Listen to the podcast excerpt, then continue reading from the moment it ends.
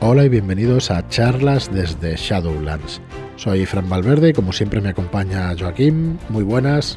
Hola, bienvenidos. ¿Qué tal? ¿Cómo va eso? Muy buenas, Joaquín. Pues hoy martes, eh, día de Dungeons and Dragons, que repasamos el manual del máster. Estamos repasando el manual del máster de Dungeons and Dragons como reglamento de cabecera para aquellos que quieran este tipo de aventuras. Y ya sabéis que nosotros tenemos Shadow Shots hechos con la SRD de, de Dungeons and Dragons y que podéis utilizar pues todas estas reglas para poder jugar vuestro juego de fantasía épica preferido o nuestros Shadow Shots. Sí. Sobre todo para el que quiera hacer aventuras, aventuras nuevas y campañas y, Sí, el y libro es conocer todo lo que conlleva ser un Dungeon Master. Bueno, ¿y qué, pues eso, qué productos tenemos nosotros para lo que es Dungeons and Dragons? Pues tenemos la campaña de Descenso, Descenso a las entrañas de la bestia, escrita por Luis Montejano, que vas a llegar hasta nivel 9 o 12 ya, no, ya no- mira, hace unos meses ya, Sí, ya no nos acordamos. ya no me acuerdo, no, nivel 9, 10, una cosa así puedes llegar. Eh, una campaña más que interesante de un final épico, es una campaña de sí. fantasía épica en un mundo duro y cruel, la verdad. Está... Bueno, Final y principio también, o sea, es Sí, al principio empieza la lo epicidad está Sí, en todo, en todo toda Tormenta la de fuego, la verdad es que empieza en Irgae por todo lo alto, no vamos a Sí, hacer sí. spoiler, aunque yo creo que se sabe un poco de qué va. Sí, se ha jugado mucho también y Se ha jugado bastante, efectivamente. Y bueno, deciros eso, que tenéis a vuestra disposición un montón de Shadow Shots ya de quinta edición, ¿vale? Con las reglas de quinta edición de Dungeons and Dragons. Pues no me equivoco, seguramente si digo 20, pero serán veintitantos, veintitantas aventuras sí. para Dungeons. Pues si tenemos 50 Por eso, en Shadow Shot son 20, 25, claro, claro. porque todos los meses sale uno. Correcto, pero no llevamos 25 meses. Es Hemos cierto. hecho algunos meses es con cierto, más. es verdad. Perdón. Bueno, es igual, si es aproximadamente, sí. ¿eh? para que lo para que lo tengáis en cuenta. De hecho, lo voy a lo voy a mirar y os lo vamos a decir ahora mismo. Venga, 1, 2, 3, 4, 5, 6, 7, 8, 9, 10, 11, que sí, sí, sí, son 20 tranquilamente. Son de hecho alguno más, pero bueno, por ahí, ¿vale? Para que, para que lo tengáis en cuenta. Entonces, em, ¿qué más deciros? Pues que estos Shadow Shots de, Dun- de Dungeons and Dragons, aparte de tenerlos en shadowlands.es barra Shadow Shots, los tenéis también en Roll20. Ujú. Os vamos a dejar el link a Roll20 porque hemos subido 20 Shadow Shots mezclados entre terror y Dungeons and Dragons y los tenéis disponibles cada uno a 4.99 para poderlos comprar en este servicio de VTT, ¿no? De Virtual Tabletop, eh, que es un sistema, una mesa virtual para poder jugar a rol online, que ahora está, entre comillas, tan de moda, Sí. ¿vale? Lleva muchos años ya jugándose online. La entrevista que tuvisteis en las Netcon, en nuestro Sí. canal, me parece que preguntaba alguno si íbamos a sacar cosas en VTT. Sí, pues Pues sí, ya está. Ya tenéis Roll Así 20. que es algo que interesa, sí. Es el futuro. Correcto. Yo, bueno, nosotros hemos jugado 20 veces más en digital, o sea, en Claro, online, sí, que en físico ya. Así que, mm, bueno, Bueno, otro día, mira, son- es la época que nos ha tocado vivir. O sea, ahora mismo estamos mucho más en casa que, que- que fuera. no, por desgracia, todo, pero el es todo el mundo, la verdad, bueno, los que nos escucháis en general ya sabéis de qué va esto del rol online, más que más de uno y más de dos lo habéis probado. más de tres y cuatro están sumergidos. Sí, Sumergidos. sí, es verdad. No, no, yo creo que hay- hay gente que estamos aquí en el grupo de Telegram que todavía no ha probado el rol Es, online. es cierto, ahora hablando, eh, Mm. Isabel, por ejemplo, que juego con Sí. ella por Telegram, online no, no se ha atrevido todavía. Pues, Va a bueno, caer, pero no se ha atrevido. Vas a caer seguro, Isabel, porque vamos, eh, está eso a la orden del día. La verdad es que cada vez está más fácil, cada vez las conexiones son mejores, cada vez es más fácil comprarte un micro y una cámara porque las compañías también están sacando material cada vez mejor y mejor de precio. Así que bueno, os invitamos a pasaros por nuestra web en shadowlands.es barra shadowshots y por la web de Roll20 que tenéis el enlace también en nuestra página web donde podéis encontrar todos los shadowshots que tenemos, eh, que tenemos disponibles. Y bueno, como os decíamos, hoy vamos a, a explicaros una parte del libro de Dungeons and Dragons. Voy a colocar aquí también en las notas del programa esto que estamos diciendo del, del Roll 20. Y bueno, luego lo pondré, Mm, porque si no... Sí, porque si no, no. Vale, y otra cosita más que anunciar, que hasta el día 9, hasta el viernes día 9, tenéis la preventa de Esoterroristas, de los dos suplementos siguientes de Esoterroristas. Eh, ¿Qué incluye? Incluye la guía definitiva del Esoterror, incluye las crónicas de Skullkill, que es una campaña en seis episodios escrita por Álvaro Loman, y la, La el día más lluvioso, que es un shadow shot que incluimos también con esos dos, con esos dos productos, ¿vale? Así que eh, todo esto lo tenéis por 69.90 y lo tenéis hasta el, hasta el viernes 9 de abril, también con el transporte gratuito. ¿Vale? Así que echadle un vistazo en shadowlands.es barra esoterroristas, tenéis en la página toda la información y esperamos que os guste, eh, esperamos que os guste la línea porque vamos a dar apoyo a la línea durante, durante unos cuantos meses y, y bueno, ya nos Sí. vais diciendo... Aprovechar porque es casi un- es un ahorro por lo menos de 12 euros tranquilamente. Sí, Oh, sí, o verdad. sea, que- Luego lo vais a encontrar en tiendas, pero si ahora queréis recibirlo los primeros, pues bueno, eh, podéis entrar en esta preventa y os lo hacemos llegar a casa vía mensajero. Vale, pues vamos con el episodio de hoy. Eh, hoy vamos a hablar del plano etéreo y del Feywild, del Feywild. de la guía del Dungeon Ma- Master. El Feywild, ya me explicarás. Ya te lo explicaré Vale. porque yo también me quedé así como un poco frío y digo, y esto es la primera vez que lo escucho. Y después dices, no, no lo había escuchado antes. Bueno, vamos Tiene a hablar del nombres. plano etéreo en primer lugar, ¿no? Sí, el, a ver, el plano etéreo es una dimensión brumosa y cubierta de niebla, ¿vale? El- eh, la tiene dos, do- dos capas, dijéramos, la frontera etérea y la profundidad etérea, ¿vale? Este, este tramo del libro hay que leerlo varias veces para entenderlo, pero bueno, yo os lo voy a ir explicando, ¿vale? Eh, la frontera etérea se superpone con los planos interiores y el plano material, ¿vale? Y toda ubicación de dichos planos tienen su localización correspondiente en el plano etéreo. ¿Vale? Es un reflejo, ¿no? Del mundo material y de los planos interiores. Sí, exacto. O tienen reflejo esas Eh, localizaciones. exacto, es un reflejo, pero como mucho más vistoso. Luego ya lo iremos comentando. Eh, también el conjuro de desplazamiento entre planos permite viajar tanto a la frontera etérea como a la profundidad etérea. Aunque te puede llevar a una localización no, no tiene por qué ser concreta, ¿no? Es exacto, random. Cualquier lugar del plano. Vale. La frontera etérea. El viajero que se encuentre allí puede ver el plano que, el- que lo superponga, ¿vale? Aunque un poco más apagado y menos definido. El plano etéreo es invisible, sin ayuda de magia para los que...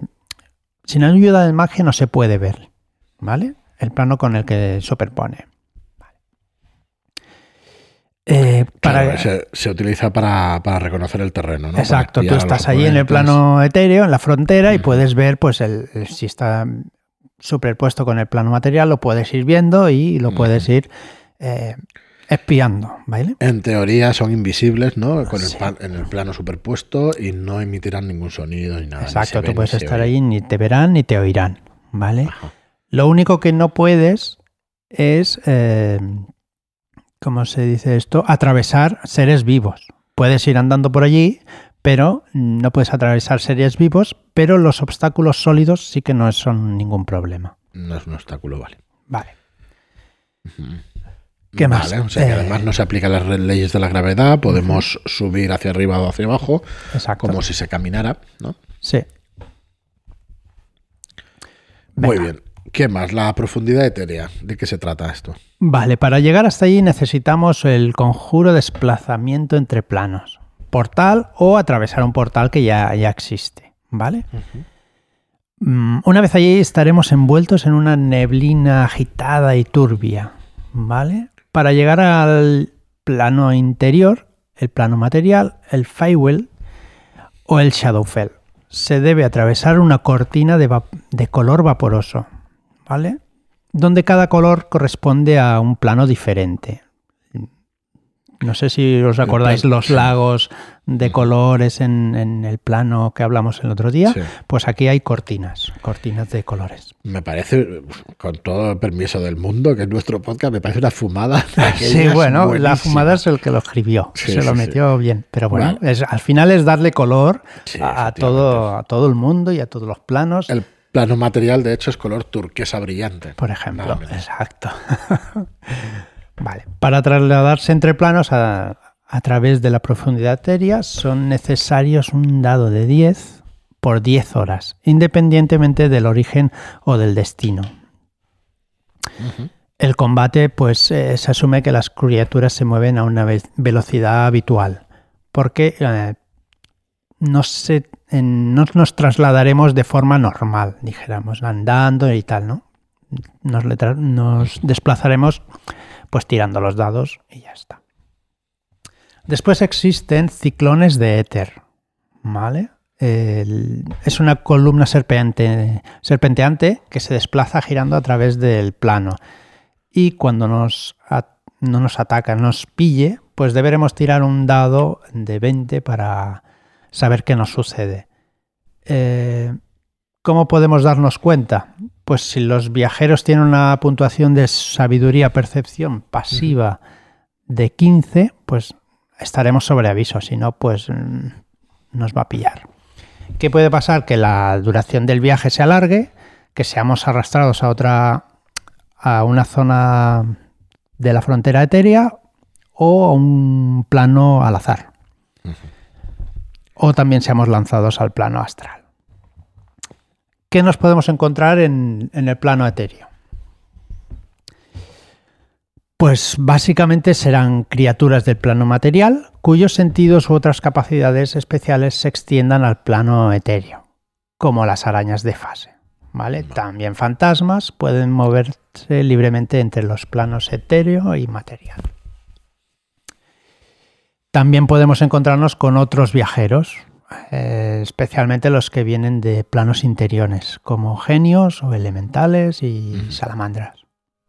Igual algún celestial, férico o infernal, pero. mejor que no nos lo encontremos a esos, que nos darán Esos están en, en otros muy bien, pues ahora sí que llegamos al, al, Feywild, este raruno. Pero bueno, ya veo lo que hay aquí entre paréntesis, que son los parajes feéricos. Feéricos, sí. Te suena un poco más, ¿no? Sí, sí, sí. Son los lugares estos de fantasía. Sí. Eh, que realmente son los más conocidos aquí en, por lo menos, mitología nórdica, mitología europea.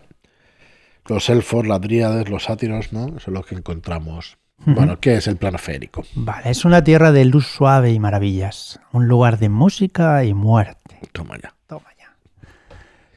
Vale, el Feywild existe paralelo al plano material. Es una dimensión alternativa que ocupa el mismo espacio cosmológico.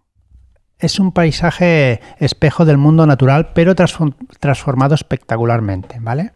Por ejemplo, si hay un volcán en el plano material, en el Feywild hay una montaña donde su cima crecen enormes cristales que brillan con, torres de fuego en su interior. Espero haberlo dicho bastante, con bastante epicidad. Perdón. Vale, ¿quién vive en, en, el Feywild? Pues elfos, driades, sátiros, duendes y sprites, que no es la bebida. Así como por centauros y criaturas mágicas como perros intermitentes, dragones feéricos, ents o unicornios. Son las criaturas clásicas de la mitología, digamos, clásica aquí, pero bueno, le han metido alguna cosita distinta, ¿no? En las criaturas malévolas, por ejemplo, pues las sagas, las marchitas, pero también hay goblins, ogros y gigantes. Pero bueno, yo creo que es la literatura más clásica y de nuestra mitología es bastante reconocible. Bien, las travesías feéricas pues son lugares en el plano material misterioso y bellos, reflejos casi perfectos del Feywild que crean un portal en el que ambos planos se, tocan, ¿vale? como el resto de portales entre planos, la mayoría de las travesías feéricas se abren con muy poca frecuencia, ¿vale? Una en particular podría ser franqueable solo durante la luna llena, al amanecer de un día concreto, o si llevan un objeto de un tipo determinado. Bien. Eh, también podemos tener reglas opcionales, ¿vale? La magia en Podemos Fable. meterle la Sí. magia, podemos meter pérdida de memoria, ¿no? O distorsiones temporales. Exacto. Las leyendas hablan de niños secuestrados por criaturas feéricas. Es que esto lo veo una, una adaptación directa de, pues eso, de la magia feérica y de, de lo que conocemos, ¿no? Del mundo feérico aquí en nuestra, en nuestra cultura y todo eso.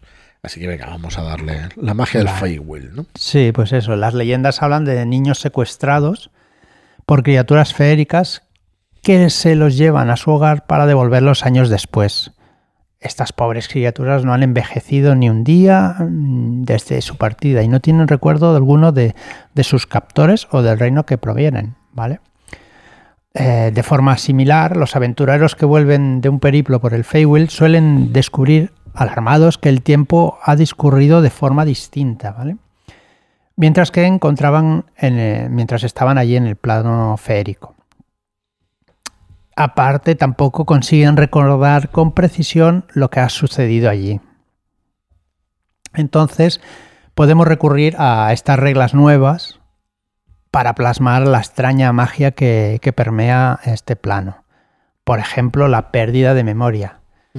Eh, toda criatura que abandone el Feywild debería realizar una tirada de salvación de sabiduría mm, 10, de dificultad 10. Los feéricos, elfos y los que posean linaje feérico tendrán éxito en una tirada en esta tirada automáticamente, ¿vale? Si fallas la tirada de salvación, pues no lograrás recordar qué tiempo lo que has vivido en el Feywild. Si tienes éxito, pues pues sí, con recordarás tus recuerdos, pero de forma ligeramente nebulosa. Vale. Y después la distorsión temporal. El tiempo en Feywild puede discurrir con normalidad. Los personajes podrían pasar un día en, ese plano y descubrir al salir de él que, ha pasado más o menos tiempo en el resto del multiverso. Cada vez que una criatura abandone el Feywild, tras per- permanecer al menos un día en ese plano, elige el cambio de, en el paso del tiempo que sea apro- apropiado para tu campaña, si es que lo es, claro, porque igual en tu campaña no te interesa que, que- o no puedes arriesgarte a tirar un dado y que pase el tiempo o que vuelvas atrás, ¿vale? Esto es lo que hay. Los hombres tiran el dado y lo que sí, salga es lo que... sí, pero es que, ojo, Los valientes, mejor dicho. Vale, pero a lo mejor el, el- hay en ciernes una destrucción del mundo que tú tienes que salvar y dices, pues tiro el dado. Bueno, pues el han pasado los años, el tomar mundo está destruido y ya te has cargado la campaña, Claro, ¿no? por supuesto, era, era coña. Tenemos un ejemplo, bueno, eh, por acabar ya, ¿no? Esta distorsión temporal hace que los días se conviertan en minutos, los días se conviertan en horas, o que no cambie nada, o que se, los días en semanas, en meses, en años. Claro. Te puede pasar todo esto. Por poneros un ejemplo de aventura, la velada más inesperada pasa eso. Estás en una especie de, de bucle temporal y van pasando, van pasando cositas con el tiempo y de hecho mm, no recuerdo ahora eh, si estás en el plano etéreo, pero es muy parecido y creo que sí, que estás directamente en manos de una criatura férica. Hostia, no sé si pega un spoilerazo aquí de, de, Es bueno. de narices, pero bueno, como todos sois Podemos masters, tirar el dado a ver si rebobinamos. como todos sois masters, pues lo podéis escuchar estas cosas. Pero sí, en la velada más inesperada, ¿te acuerdas que la aventura es, es más especial y está Sí, bueno, es sí, sí, distinta? a es distinta, es muy distinta. Y es por eso, porque está en los reinos feéricos estos y Sí, bueno, el spoiler tampoco es tan... No, No, no. Ahora lo he recordado y no, sí, es que, no, bueno, no lleva... no, no llega spoiler. Pues nada, esto es el plano etéreo y el Feywild de la guía del Dungeon Master. Y bueno, yo creo que son cosas que a lo largo de los años han ido desarrollando y que aquí pues nos están explicando para que juguemos con ellos. No sé, los juegos de rol son Bueno, una cosa tan infinita. Es que Fu. viendo, viendo todo esto, eh, son ayudas para el máster. Y esto desde el principio tiene que estar creado, porque en el manual del jugador ya sale, con lo cual, en teoría, Mm, quizá no está muy desarrollado, pero tiene que... Sí, pero yo no sé si en, el prim- en la primera versión del juego no creo que estuviera todo esto desarrollado, porque hay muchísimos módulos y muchísimos autores que han, claro. que han hecho contenido para Dungeons, ¿no? Lo que quiero decir es eso, que igual no estaba desarrollado por los primeros, por el Gary Gygax y el Arneson, pero que poquito a poquito pues se ha ido metiendo el, el lore este, ¿no? El trasfondo, esta, esta ambientación, el, el acervo es que es el conjunto de culturas y la liamos cuando dijimos que el lore era el acervo, que no es, exactamente, pero sí es parte. Parte, El acervo sí que es parte de ese lore, ¿no? El conjunto de tradiciones culturales de ciertos pueblos es el acervo. Eh, pero bueno, es el conjunto, ¿no? lo que hablamos de lore o de ambientación.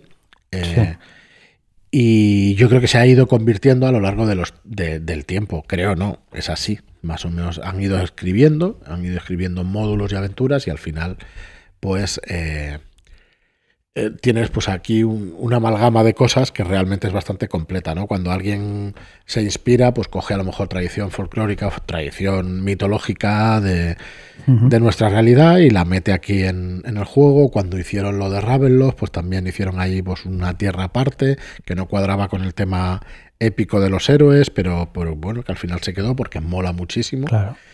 Y todo esto, bueno, esto, la niebla esa de Ravenloft es eh, esos caminos entre mundos y estas cositas, ¿eh? o sea, mm, forma parte de esto que, hemos ido explicando estos capítulos. Eh, realmente nosotros no somos enciclopedia viviente, estamos desgranando el libro, está, claro, claro, y todo. Es nuestra opinión al fin y, al cabo. Bueno, intentamos mostrar lo que dice el libro, ¿no? Sí, sí pero, eso sí. Pero que quiero decir que, no somos súper expertos y estamos aprendiendo cada día de estas cosas, ¿vale? Lo digo por si, no, tal, el plano férico de tal, pues sí. Por, por ejemplo, la misma palabra Feywild, pues realmente no la teníamos. Igual sí que la habíamos escuchado, pero no la teníamos en mente. No, yo creo que es un, anglicismo. Sí, sí, sí. Eh, porque en realidad son planos feéricos y mm, debería llamarse el Feywild, debería llamar plano feérico, ¿no? Pero bueno. Eh, es solamente una suposición. Esto sí que es opinión por mi parte. Es una suposición de lo que, de lo que estoy leyendo. De hecho, eh, últimamente en Estados Unidos están empezando a coger la costumbre de no querer traducir los nombres porque los están utilizando como marca. Ah, los superhéroes, por ejemplo, Marvel está diciendo que la Witch, eh, la Scarlet Witch, la bruja escarlata, pues que no se traduce. Y ahora las cartas el otro día no se pudieron vender por parte de Asmode porque había que traducir, o sea, no se podía traducir el nombre. Entonces, eh, claro, al final lo utilizan como marca. Como marca. ¿no? pues ahora es Wolverine y en principio no van a dejar traducir el nombre. Ajá. Entonces, bueno, pues bueno, tú puedes decirlo como te dé la gana, claro. Sí, no, una cosa es pero como los productos oficiales pues no van a poder Como y creo que esto va por el mismo camino. Todas estas compañías grandes pues intentan asegurarse su marca y su rentabilidad y toda esta historia. Claro, normal. Normal, al final. Sí, sí, al final es normal. El que tenga contenido y se lo haya currado durante tantísimos años, pues es normal que luche por él y que, y que quiera y que quiera sacarle beneficio. Pero bueno. Por supuesto. Eh, por otro lado tenéis la cultura libre y hay un montón de contenido gratuito y libre en Internet, así que ya sabéis. Eh, nada más por hoy. Bueno, podemos comentar mm. el, la no es una partida, el vídeo que tenemos en el canal de. Ah, que recordar de improvisación. De, improvisación, que ha sacado un par de un par de frases para, para el mini Tulum, seguro. para el recuerdo. Yo quiero la frase de. De Eugenia. De, Fernanda Eugenia. De, Fernanda Eugenia, sí. Tú ya eras Lelo mucho antes. Esa, yo la quiero con el mini Tulum. Brutal. De verdad que si queréis pasároslo bien y reíros las dos horas que dura el, no sé si dura dos horas o por ahí, el vídeo, la verdad es que es que tenéis que ver el, el vídeo de improvisación. Está muy bien, es un vídeo de, bueno, vamos a sacar técnicas de improvisación de Karen Twelves, eh, coeditado junto con Ramón Lifante y bueno, hay una serie de técnicas que, que se pudieron ver en ese vídeo que dice Joaquín en las Netcon eh, no salieron todas las del libro, salieron muchas, pero no todas. Pero vamos, son técnicas para perder el miedo, para perder la vergüenza, para practicar, para practicar la improvisación. La improvisación y que no te pille con el. Mm, ah, mm. Y está espectacular. Está mm. espectacular, de, sobre todo de gracioso, es espectacular. Es muy, divertido. Es muy divertido. Eh, claro, nosotros doblemente diversión porque conocemos a muchas de las personas que salían. Claro, claro. Y, pero es que está graciosísimo, está muy guay. Y de verdad que yo hasta yo tenía ganas de probarlo. Me digas que no tenía ganas. Sí, vamos, que se tenía que probarlo. Estuve escuchándolo con mi mujer. Y nos pusimos a probar el afortunadamente, desafortunadamente. Es, que, es, muy, sencillo y, claro que sí que lo nos. Y mi, mujer no juega rol. Traeremos a Ramón a un programa, a un podcast para que hagamos algunos ejercicios. Y yo, quería ponerme en ridículo invitando un día a Sirio yo ese para día que él no nos puedo enseñe, venir. para que él nos Tengo enseñe cómo se hace, hacer. pero para que se vea el contraste. Sí, sí, No, sí. para que se vea realmente que todo el mundo puede. Mm, Bueno, y que incluso con una persona como Sirio, que realmente es muy buena improvisando y es muy buena narrando, que incluso nosotros podríamos hacerlo. Que Es no sé que yo si estoy no, diciendo de yo, más. yo creo que estás diciendo de Pero más, bueno, ¿eh? porque el ridículo puede ser espantoso. Pero en el propio vídeo se ve como todos se quedan flipando cuando sale la hija de Ramón Sí, y empiezan a jugar ellos dos y es pam, pam, pam, pam los dos. sí. Y todos se quedaron con la boca abierta diciendo, pero la cría esta, ¿cómo Sí, puede tener además, tanta imaginación con, en cero coma? Pues normal. Está muy guay, está muy guay.